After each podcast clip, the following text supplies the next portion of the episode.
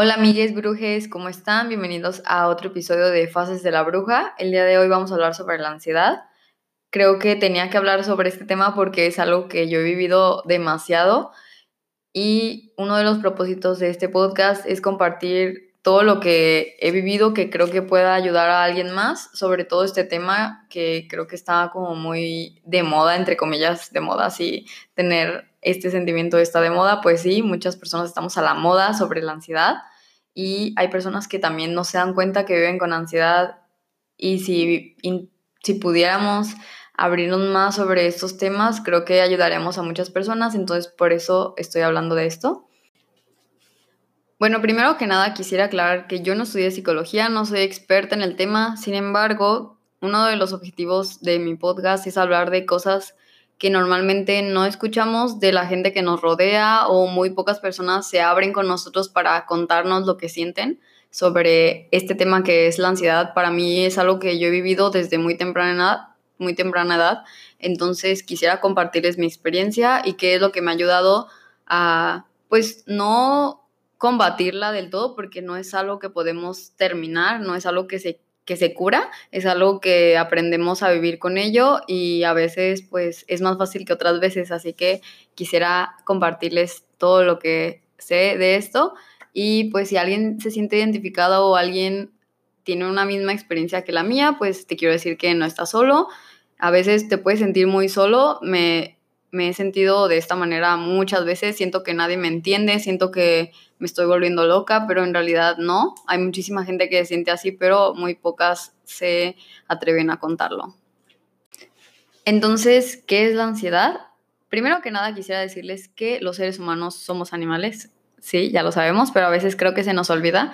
Y como animales que somos, nuestros antepasados anteriormente tenían todas estas preocupaciones sobre me va a comer un animal o va a llegar la tribu contraria y nos va a matar, entonces hay que estar alertas. De hecho, hay, o sea, espero que lo sepan, pero hay animales que no duermen, o sea, hay animales que duermen 15 minutos en la noche y ya, porque tienen que estar alertas de que su, pues, su familia esté bien, ellos estén bien, nadie, llega, nadie llegue a atacarlos, entonces esta, esta parte, hay una parte del cerebro que se llama la amígdala que conforme la evolución del cerebro fue pues avanzando, eh, esta parte se encarga de diferenciar sobre las situaciones que nos rodean si son de riesgo o no. Entonces, cuando el cerebro capta que nos estamos sintiendo en una o estamos en una situación que nos hace sentir vulnerables o que nos hace sentir miedo, segrega un químico que hace que el cuerpo esté pues al 100, o sea, que esté listo para correr y listo para correr por su vida y pues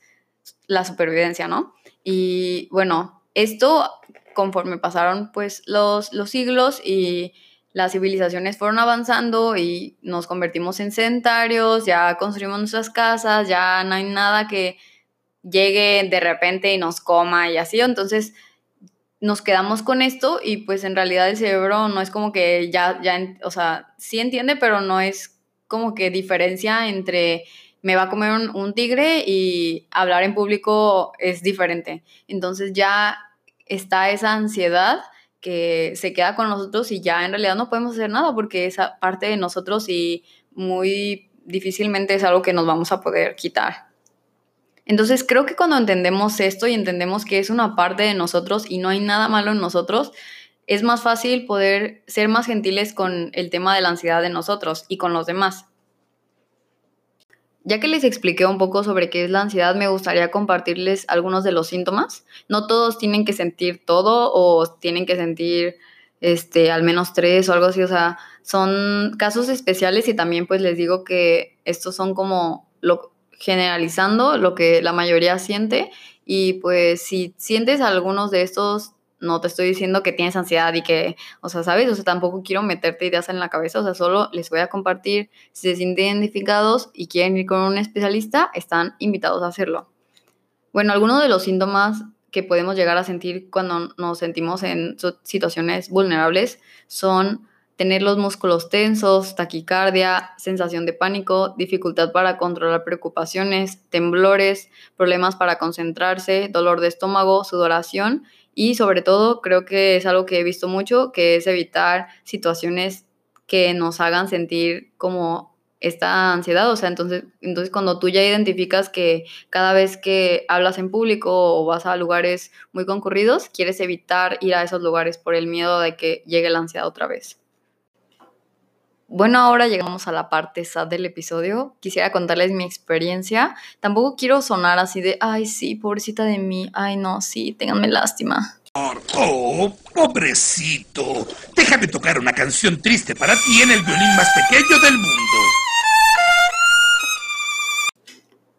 Perdón, amigos, no me pude contener. Sigamos.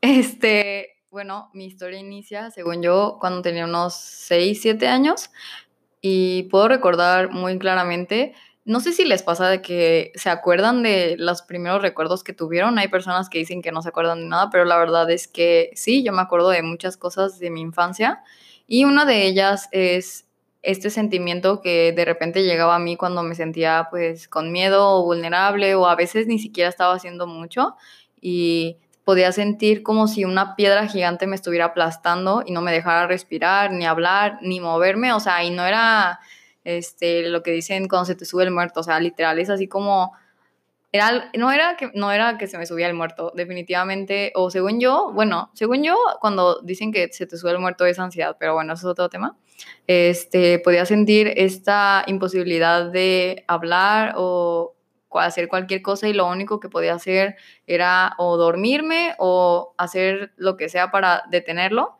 Podría estar acostada, podría estar en mi, en mi casa caminando, podría estar donde sea y este sentimiento llegaba a mí y les digo que pues fue cuando estaba muy chiquita a inicios de primaria.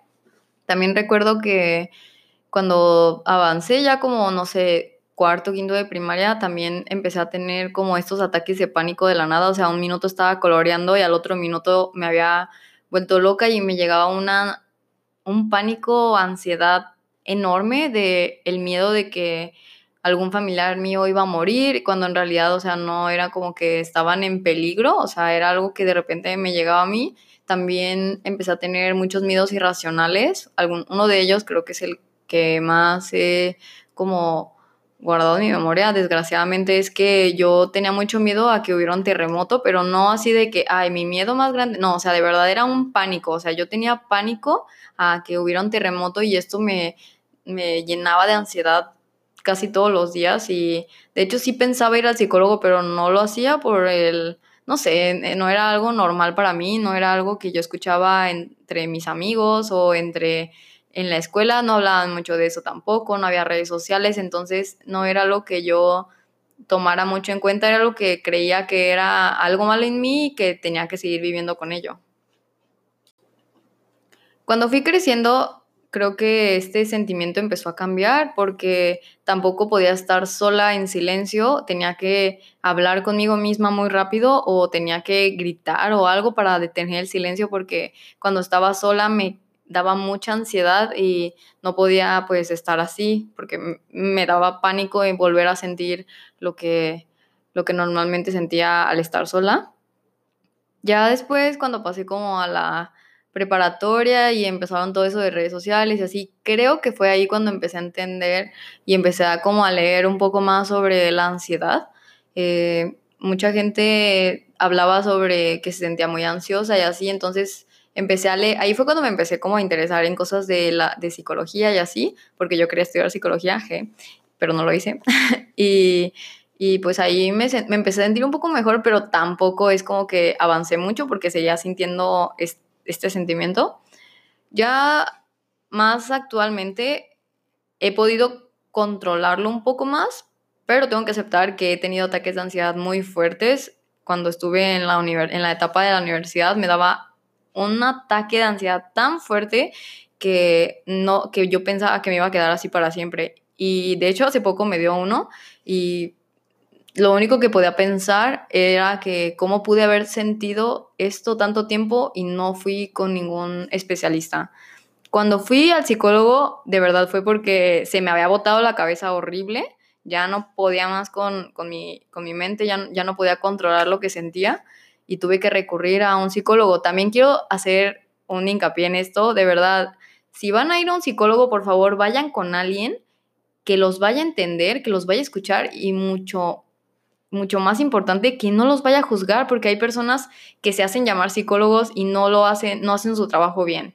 O sea, los hacen sentir como las peores personas del mundo. Entonces, busquen referencias, no busquen el primer psicólogo que les salga en internet. De verdad, busquen muy bien porque para todo hay que ser muy picky con eso. También a mí me, todavía me, o sea, si yo iba por mi ansiedad, todavía este psicólogo, que se va a llamar psicólogo, me hizo aumentar muchísimo más mi ansiedad, entonces también chequen muy bien eso. Eh, pero cuando encontré a alguien que me ayudó muy bien, o sea, fue un cambio muy grande en mi vida, me sentí muchísimo mejor, ya no me sentía tan mal conmigo misma y tengo que aceptar que desde ese entonces algo cambió dentro de mí y pues he podido ver el mundo con otros ojos y ya no desde el miedo, ya lo puedo ver desde que la ansiedad es una respuesta del cuerpo y todo esto, entonces ya no me siento como me sentía antes. Sé diferenciar cuando un ataque de ansiedad va a llegar a mí, porque no es lo mismo sentir ansiedad a, a tener un ataque de ansiedad. Eso también quiero hacer una diferencia. Un ataque de ansiedad es un como una bomba de ansiedad y que te hace reaccionar de diferentes maneras. Por ejemplo, en mi caso, cuando sé que me da un ataque de ansiedad, me empieza a doler mucho la cabeza, no puedo pensar bien, no me puedo concentrar y empiezo como a, agarrarme mucho los ojos, a tallarme mucho la cara y me quiero como, como si me quisiera arrancar el pelo también. Esos son como pensamientos que llegan a mí como, como si quisiera arrancarme el pelo de, de la desesperación porque ya no puedo más pero intento hacer todo lo posible para evitar eso porque obviamente me puedo lastimar, también te puedes llegar a lastimar, entonces hay que ser también muy cuidadosos con, esos, con eso, hay que también pensar que hay que buscar nuestro bienestar, hay que evitar cuando, cuando, estamos, cuando tenemos un ataque de ansiedad conducir o hacer algo o juntar drogas, alcohol con, con ello porque lo único que vas a hacer es vas a terminar mucho peor de lo que habías empezado muy heavy, ¿no? Este tema. Este, sí, para mí obviamente no es muy cómodo estarles platicando de esto. De hecho, me dio un ataque de ansiedad eh, pensando que les iba a contar todo esto, porque es como si me estuviera abriendo demasiado a alguien que no me conoce, pero creo que vale totalmente la pena abrirme de esta manera porque quiero ayudar a los demás en serio. O sea, siempre lo digo, pero solo quiero que todos podamos entendernos entre nosotros y creo que la mejor manera de hacerlo es platicando. Platicando se entiende la gente y escuchando sobre todo. Yo estoy hablando aquí como loca, pero pues tú estás escuchándome y la verdad te quiero agradecer porque para mí esto es también una terapia, o sea, mi podcast es como si fuera un diario, estuviera escribiendo y pues me gustaría que en unos años pudiera escuchar esto y decir, wow, o sea, he avanzado mucho o qué pedo, la cagué mucho. y este, pues sí, estoy muy agradecida también por eso. Quiero hacer este pequeño paréntesis. También me gustaría decirles que si conocen a alguien que tiene un ataque de ansiedad o tienen un ser querido que es muy constante que tenga estos ataques, lo comprendan mucho porque en serio es algo muy difícil. Me ha pasado que me he sentido así y me han hecho sentir como si estuviera exagerando o que de verdad, como si me dijeran de que ya, güey, o, sea, o sea, cálmate, o sea, cálmate ya. Y quieren que me calme en ese momento y no va a suceder. O sea, hay que tener mucha paciencia con las personas que tenemos este, este, esta dificultad de controlar nuestros, pues, nuestros pensamientos y sentimientos. Hay que ser muy conscientes que todos estamos viviendo realidades muy diferentes a la tuya, o sea, no todos nos vamos a sentir igual que tú, ni nadie se va a sentir igual que yo, entonces hay que ser muy empáticos con esto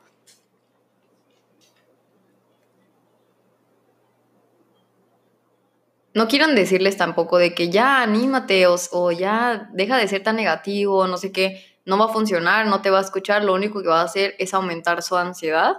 Tienes que ser muy paciente, tienes que también preguntar como de, oye, ¿qué, me, qué te gustaría que, que, hiciera cuando te pasa algo así? Porque no sé cómo reaccionar. También hay que, hay que ver, que tiene que haber comunicación entre las personas, también hay que pues animar a las personas a que vayan con un especialista, porque a veces no nos animamos a ir por el miedo al rechazo, porque no sabemos cómo hacerlo, nunca han ido, entonces también hay que hacer esa pequeña ayuda.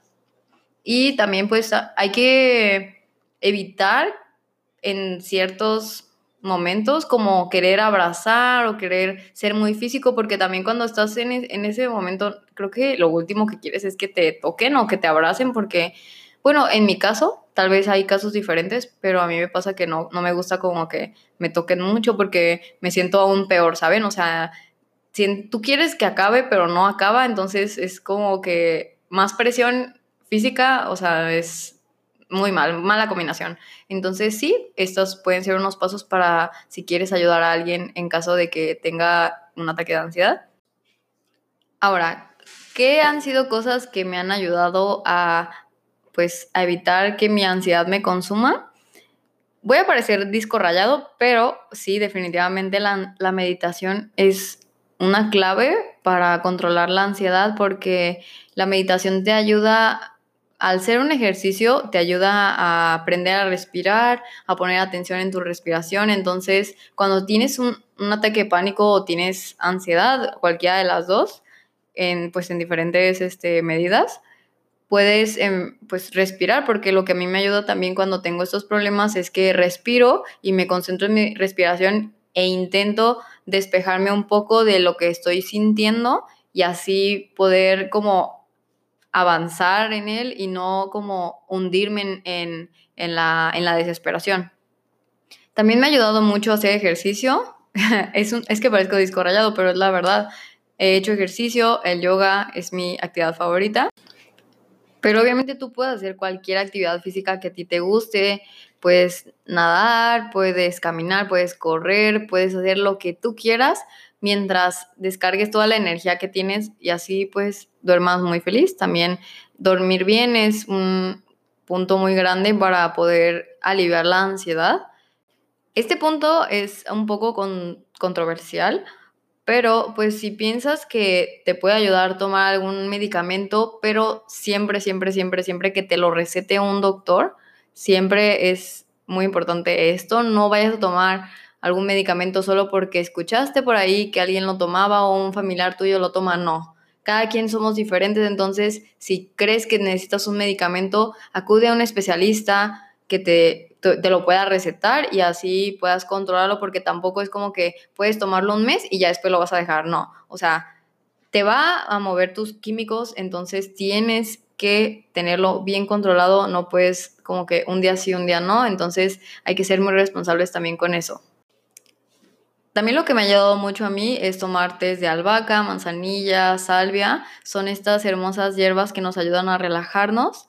También, como ya último punto, comer muy bien. Hay que ser muy conscientes con lo que metemos en nuestro templo. Hay que comer de todo tipo de frutas, verduras, de todos los colores. También nos va a ayudar mucho a tener nuestro hermoso cuerpo sano y también pues nuestra mente sana.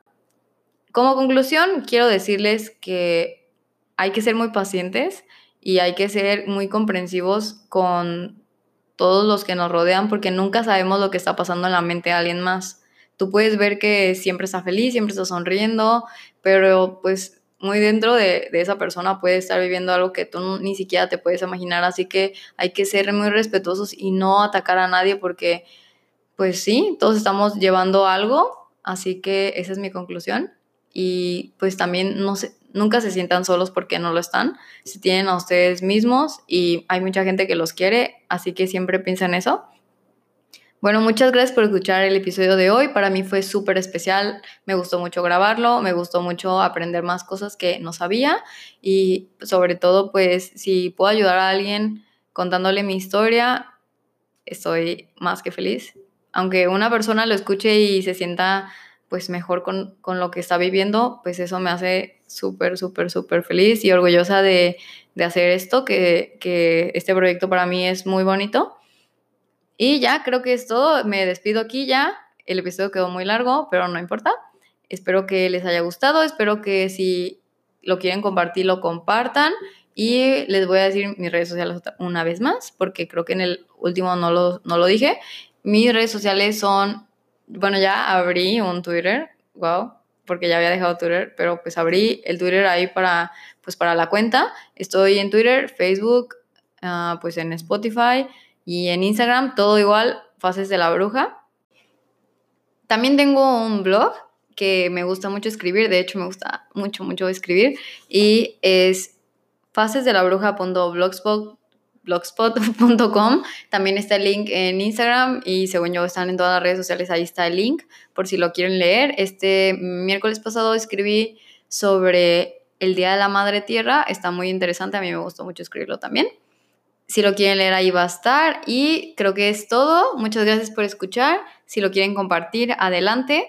Y bueno, pues nos vemos la próxima semana en otro episodio. Bye, cuídense mucho.